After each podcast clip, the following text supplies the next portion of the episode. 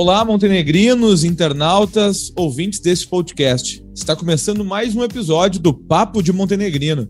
Semanalmente estamos aqui trazendo entrevistas, informações, curiosidades, dicas, sempre pensando global, mas olhando o local. Há um conceito da comunicação chamado hiperlocalismo, que trata exatamente sobre isso: dar atenção e destaque para aquilo que está próximo. E é exatamente o que nós exercemos aqui no Papo de Montenegrino. Eu sou o jornalista Cássio Pereira. Eu sou a jornalista Manuela Petri.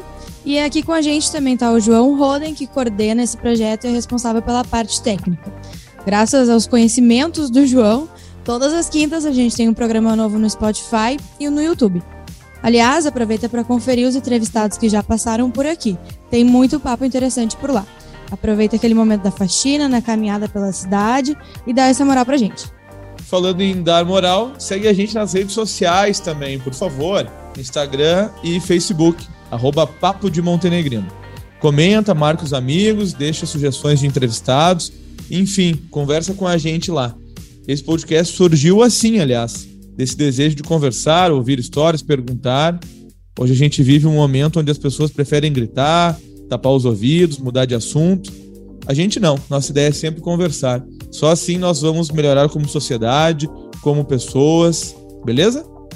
E mais um recadinho: se tu quer associar tua marca, produto ou serviço a esse humilde podcast, tem um espaço especial reservado para ti.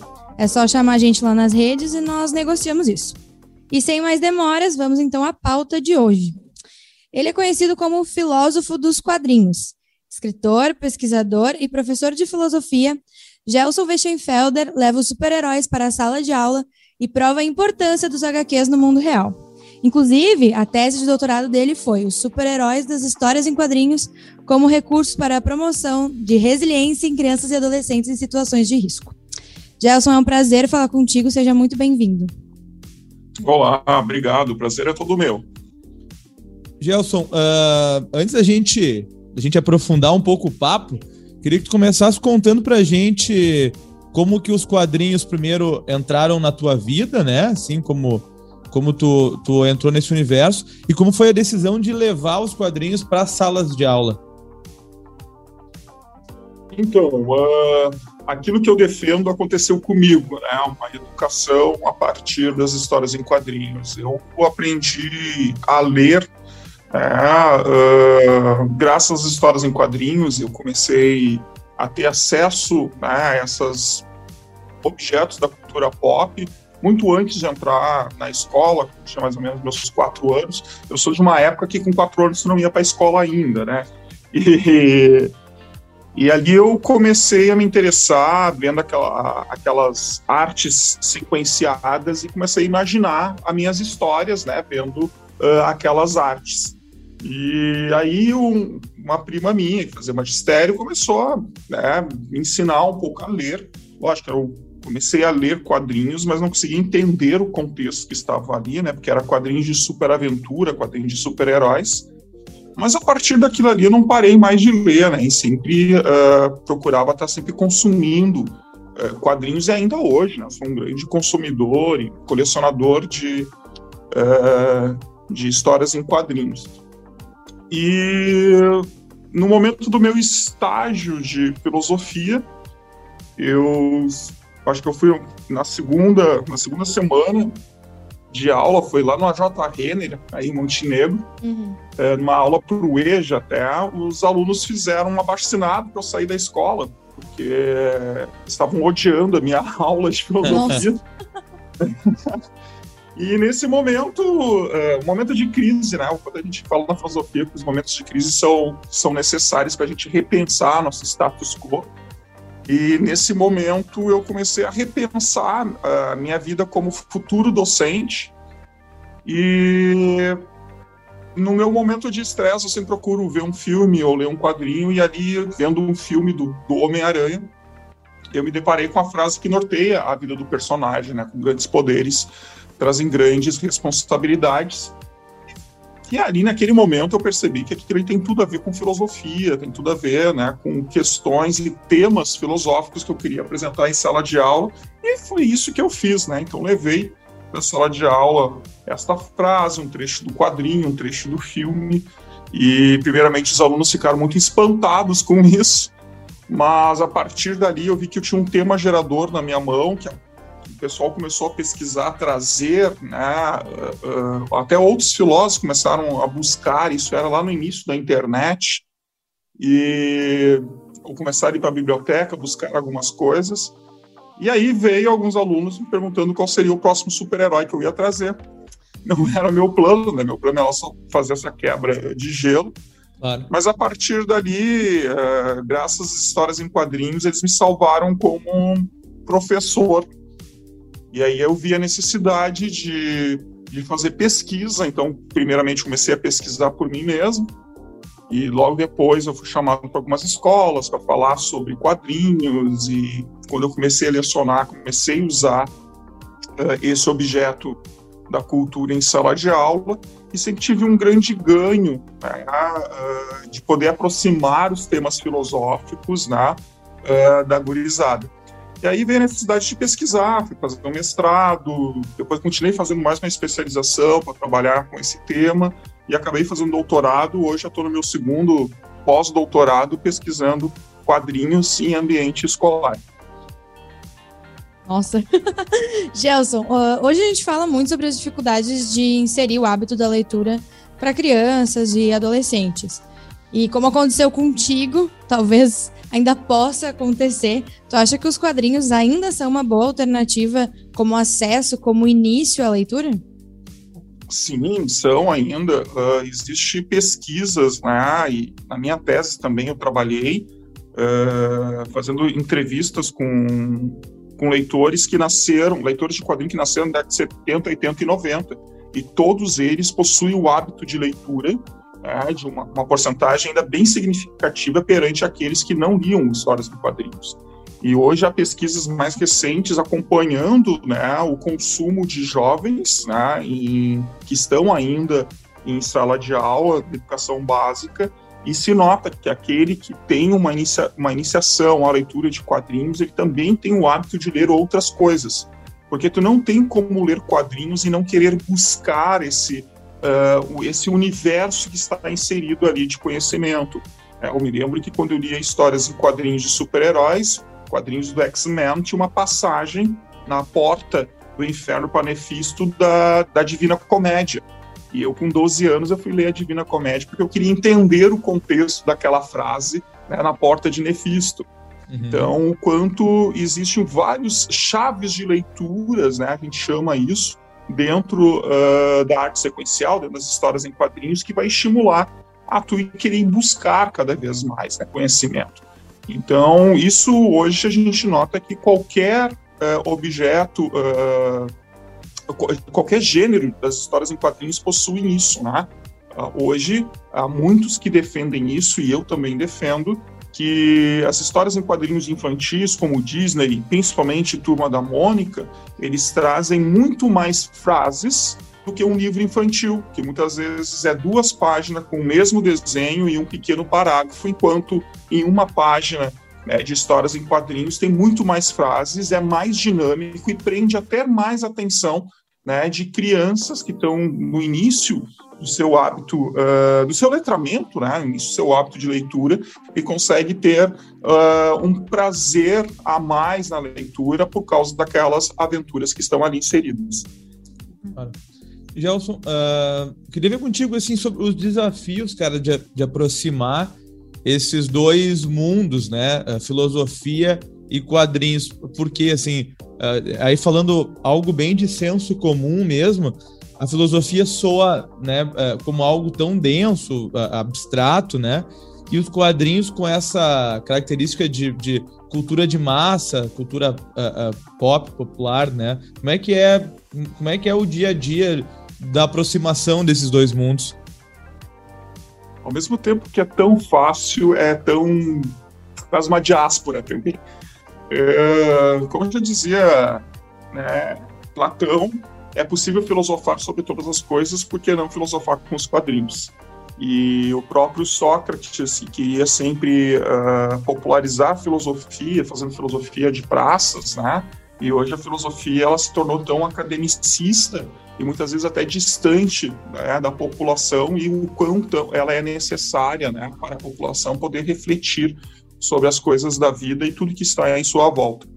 É, o que eu pretendo é mais ou menos isso, né, é utilizar hoje algo, um objeto cultural que é massivo, principalmente né, nesses, nessa última década, né, que ah, os personagens estão saindo das histórias em quadrinhos, cinema, série, animações. Hoje tu encontra na camiseta de alguém, no estojo, na mochila, e o quanto uh, tu pode aproximar com temas filosóficos, temas científicos que estão inseridos ali dentro. Então, o quanto é necessário uh, se fazer uh, aproximar os temas científicos, os temas filosóficos, as reflexões dessas, né? que estão sempre presentes nas histórias em quadrinhos. É simplesmente fazer essa ponte entre esse mundo de conhecimento, que muitas vezes está trancado dentro do mundo acadêmico, né? E levar isso a, a, a, grande massa a partir né, de ob, objetos que são é, conhecidos deles. Né? Então, o quanto a ciência a gente tem que fazer isso, né? Que antigamente a gente pegava um objeto e descobria ele, um objeto desconhecido, tornando ele conhecido. Hoje a gente tem que pegar aquilo que é conhecido e tornar estranho novamente. E o quanto fazer isso com quadrinhos está sendo muito prazeroso para mim, né? E ao mesmo tempo também é muito prazeroso para o aluno que está ali né, já se deparou com determinados temas, mas nunca conseguiu fazer uma grande aprofundamento né, filosófico, antropológico uh, ou social nesses contextos. Então, uh, é bacana pegar esse instrumento, esse objeto conhecido, tornar estranho e começar a rever ele, né, porém com um olhar filosófico, educacional, né, científico. Certo. Uh, Gelson, no livro Homens de Aço, super-heróis como tutores da resiliência, tu fala sobre como as narrativas dos quadrinhos conversam com o universo que é comum a muitos leitores. Uh, eu te pergunto, os super-heróis podem ajudar a ressignificar momentos, situações, inclusive traumas?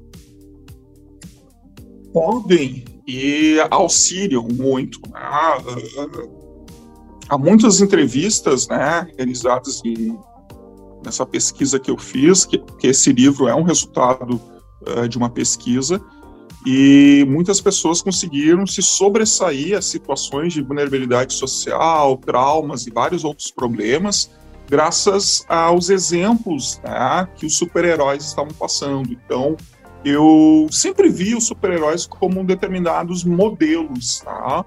modelos éticos, modelos morais, modelos de justiça, né? Porém, a gente, eu comecei a deparar que os super-heróis passam por diversas situações na qual todo ser humano enfrenta no seu dia a dia e até situações de vulnerabilidade social, questões, né, desde uh, bullying, perda de pais, né, uh, e, seres envolvidos, né, na criminalidade, e consegue se sobressair essas situações, drogatização, violência sexual, violência física, violência doméstica, tudo que está hoje, que é um problemas sociais, né, principalmente no, no, contexto nacional que a gente está vivendo, são questões que estão dentro das histórias em quadrinhos e os super-heróis conseguem sobressair, dar uma resposta positiva né, diante dessas situações. Então, se a gente olhar, tem vários super-heróis que possuem diversos traumas. Se a gente olhar ali Jessica Jones, a própria Carol Danvers, né, que vai ser a capitã, a Capitã Marvel. Para quem viu uh, a série Loki, passa um pouco isso. A própria série Falcão e Soldado Invernal tem algumas questões ali que estão bem inseridas, questões sobre luto. São temas muitas vezes recorrentes dentro das histórias em quadrinhos. E o quanto uh, nessa pesquisa que a gente criou uma, uma atividade né, em ambiente escolar, uma intervenção né, de desenvolvimento humano. A gente vai usar os super-heróis como fontes né, de referências para essas crianças e adolescentes conseguirem se sobressair a esses seus traumas, essas situações de vulnerabilidade social e o quanto deu muito certo, né? Comigo, nas intervenções realizadas é, onde eu estava coordenando diretamente, deu mais de 90 95% dos, das, das crianças e adolescentes ali conseguiram se sobressair, né? conseguiram uh, se tornarem resilientes. E, e há casos né, em outros que outras pessoas estavam coordenando com, a, com essa intervenção, se deu mais de 80% conseguiram se sobressair. Então, o quanto verdadeiramente os super-heróis eles possam vencer né, esse herói né, que muitas vezes essas crianças e adolescentes estão precisando uh, para poder se desenvolver, né, romper esses grilhões dessas situações de risco. Gelson, uh, bom, essa identificação, sem dúvida, com é um dos elementos mais importantes, né, trazido pelas histórias. No entanto, durante muito tempo, sim, os personagens de ficção eles não eram representativos, né, uh, uh, para os grupos, como eu vou dizer, considerados socialmente como minorias. Isso vem mudando, vem melhorando. A gente percebe um esforço das, das produtoras em, em conversar, em gerar identificação com os grupos minoritários também. Sim, se a gente olhar, eh, desde o surgimento da superaventura sempre trazia algumas questões. Né? Então, o bullying estava presente, algum tipo de preconceito estava ali presente que dava para fazer, uh, olhando para o passado, né? dentro da história, das histórias em quadrinhos, gente poder fazer algumas análises. Mas é a partir da década de 60 que isso começa a ganhar grande força com o surgimento da Marvel, que a Marvel né, vai trabalhar com seus personagens mais humanos, trazendo grandes reflexões antropológicas. Né? A gente vai falar ali o surgimento uh, da Marvel com, com o Quarteto Fantástico, que vai trabalhar sobre questões familiares. Depois vem o Hulk com a questão de identidade. Os X-Men falando sobre direitos civis, né, a questão contra o preconceito o Homem-Aranha, a situação da adolescência e todos os problemas que o adolescente enfrenta. A primeira vez que começam a ser discutidas questões sociais, principalmente baseadas em problemas econômicos. A partir dali se ganhou um, uma grande força. Porém, né, nós temos que ver também que o que aconteceu, né, a gente critica as histórias em quadrinhos, mas a gente não conhece toda a história, o contexto político e social que estava por trás disso. A partir da década de 50, né, os quadrinhos sofreram uma grande censura, sendo proibida falar temas sociais.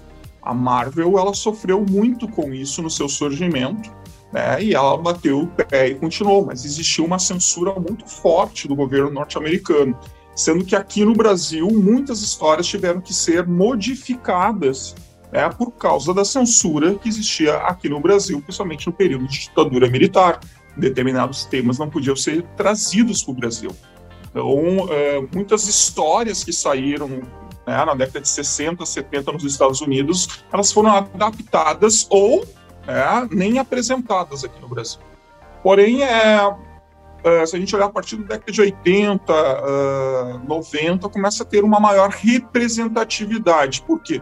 As histórias em quadrinhos nada mais é do que uh, o grito social, né? é, principalmente uh, as grandes editoras começaram a trazer uh, esses temas sociais como pano de fundo dos seus enredos. A gente vê até uma, um tempo atrás, acho que foi uma, uma, das últimas entrevistas do Stan Lee, o Stan Lee vai comentar que o super-herói sempre trouxe questões de representatividade, é, porém algumas vezes com não tanta, com não tanta força.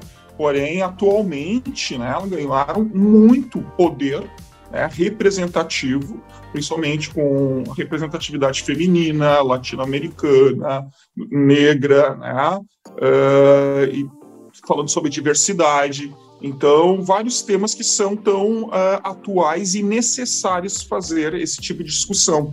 Eu me arrisco em dizer que as histórias em quadrinhos foram as pioneiras a trabalhar essas questões sociais dentro de um objeto uh, da cultura massiva, algo que a gente não via nos filmes, uh, novelas ou séries desses períodos históricos. Né? Então, o quanto os quadrinhos foram pioneiros em trazer isso. Só para ver um beijo homo afetivo, as histórias em quadrinhos foi o primeiro ícone da cultura a trazer isso, né? muito antes que o próprio cinema. Então, o quanto verdadeiramente ele se torna né, pioneiro em trazer essas questões uh, sociais à tona e fazer reflexão a partir disso. Certo. Uh, Jailson, para encerrar, eu queria te fazer uma pergunta sobre a pandemia, os efeitos da pandemia, do distanciamento social. Uma um dos, das consequências disso foram as escolas fechadas ou parcialmente fechadas. Tu acha que nesse momento trazer elementos da cultura pop, como é os quadrinhos, se tornou ainda mais importante para os alunos, enfim, para o estudo, para a educação das crianças? Sim, uh, com vários, vários modelos. Né? O, as histórias em quadrinhos elas uh, se tornaram até tão necessárias em muitos projetos. Né? Nesse período de pandemia, a gente veio trabalhar em escolas, mostrando que ele foi um adendo à educação para auxiliar nesse momento de distanciamento e de dificuldade né, de acesso ao conhecimento. Então, o quanto o quadrinho né, ele veio auxiliar a ter um entendimento maior, a dar esse plus a mais aos processos de desenvolvimento educacional. Outra também é para auxiliar esse, esses momentos que muitos jovens né, começaram a, a ter doenças né, psicológicas por causa desse afastamento. Então, o quanto também as histórias em quadrinhos, principalmente super-heróis, em vários projetos que a gente é, acabou se envolvendo, que para nós também foi uma descoberta, foi como professor, pesquisador, também foi uma coisa forçada e a gente teria que trabalhar muito rápido em cima disso. É, e para fazer testes e ver até que ponto eles funcionariam também uh, com esse afastamento, com essa forma remota que a educação, que a pandemia nos forçou né, a estar do mundo educacional. E com pesquisas rápidas que a gente foi fazendo, a gente viu que o quanto verdadeiramente uh, foram objetos uh, bastante utilizados, né? e também ganhou uma grande força, né? uma, um grande, grandes resultados positivos, sendo que muitos deles ainda estão sendo analisados é, mas o quanto já tem alguns projetos que foram aplicados ano passado, que a gente deu uma melhorada, e agora estão sendo uh, replicados com cases de sucesso. É, e com certeza o resultado disso tudo durante a pandemia ainda vai levar um tempo para a gente saber, né? Agora que as coisas estão começando a, a, serem analisadas é, gente... de verdade.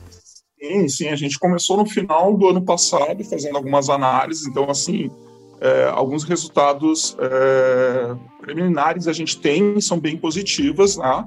e que a gente começou a trabalhar com pequenos núcleos em várias cidades diferentes e também a gente trabalhou com formação de professores tá, para poder como utilizar esses objetos em sala de aula e começou a ter vários esses próprios professores começaram a criar projetos né, a partir das formações e o quanto isso deu muito certo né? então a gente começou a perceber né, uh, algum, alguns frutos já a gente começou a ser colhidos e a gente começou a analisar e alguma coisa já está sendo publicada agora em grandes é, revistas, até em revistas internacionais que a gente está participando, em trazer né, um pouco dessa, desses resultados. Mas muito ainda né, tem que ser analisado, aprofundado os estudos, é, e que a pandemia ainda está ocorrendo, né? Então, enquanto agora a gente está trabalhando com novas perspectivas a partir desse mundo híbrido educacional e o quanto a gente possa estar tá criando alguns moldes, alguns modelos educacionais, né? Se utilizando não só de quadrinhos, mas também cinema e séries e ver o que, que dá para fazer a partir disso. Certo. Gelson, muito obrigado pela tua disponibilidade e por essa aula de quadrinhos, filosofia e muito mais. Obrigado pela tua participação e muita sorte aí nos teus próximos projetos. Obrigado, fico à disposição e tudo de bom aí para vocês, uma baita iniciativa de vocês. Ah, valeu. Valeu, isso aí o Gelson, baita papo sobre filosofia, quadrinhos, papo muito legal mesmo. Antes de nos, nos despedirmos, temos o Dica Daqui, você já sabe aquele momento no fim do programa onde nós trazemos uma sugestão de perfil nas redes sociais para ser seguido, alguém aqui da cidade, né? Um local da região para visitar, um prato daqui para ser degustado. Diga aí, Manu, qual a tua dica de hoje? A minha dica é de uma marca aqui de Montenegro, que é a Botica Boté, que é da Vitória Motim. E além de uma marca de produtos de beleza para mulheres, ela traz nas redes sociais dela muito conteúdo sobre uh, produtos que não são testados em animais, marcas veganas, como diferenciar isso no mercado de cosméticos, Uh, é muito bacana o conteúdo dela nas redes sociais e os produtos também. Eu já tive a oportunidade de experimentar alguns deles e super indico. A... Vocês encontram a Vitória e a marca dela no Instagram. Olha, eu vou dizer como é que se escreve, porque é francês, talvez. Então é, é. Botica B-A-U-T. Assim, Botê se fala, tá no Instagram. E Vitória Motim também, uh, com dois T's, vocês encontram ela para tirar mais dúvidas, conversar, fazer pedidos, enfim. É bem interessante e vale a pena. Beleza, minha dica, Manu, vai pra galera que nas Olimpíadas redescobriu o boxe, né? E aqui em Montenegro tem, tem um pessoal aí que tem levado esse esporte para frente, que é o pessoal da Upper Boxing. Uh, o responsável é o Lucas, então ele é um cara que é credenciado pela Federação Gaúcha de Boxe e tal. Ele, ele tem toda uma metodologia pra, de ensino. E o pessoal pode, lá nas redes sociais, também pedir informação sobre valores e tal, mas uh, ele tem planos bem interessantes, assim, uh, valores bem em conta para a galera poder conhecer um pouco mais de boxe. Então, uh, na rede social é Upper, se escreve U-P-P-E-R, ponto boxing. Se digitar Upper Boxing Montenegro, já aparece lá no Instagram. Então, segue lá e, e puxa um papo com o Lucas que ele vai tirar todas as dúvidas, tá bom? E antes de terminarmos de verdade, vai seguir a gente lá nas redes sociais e pode nos chamar para conversar, arroba Papo de Montenegrino. Muito obrigado pela audiência e até a próxima. Valeu, Manu, valeu, João. Quinta que vem nos encontramos novamente no YouTube e Spotify. Abração, tchau.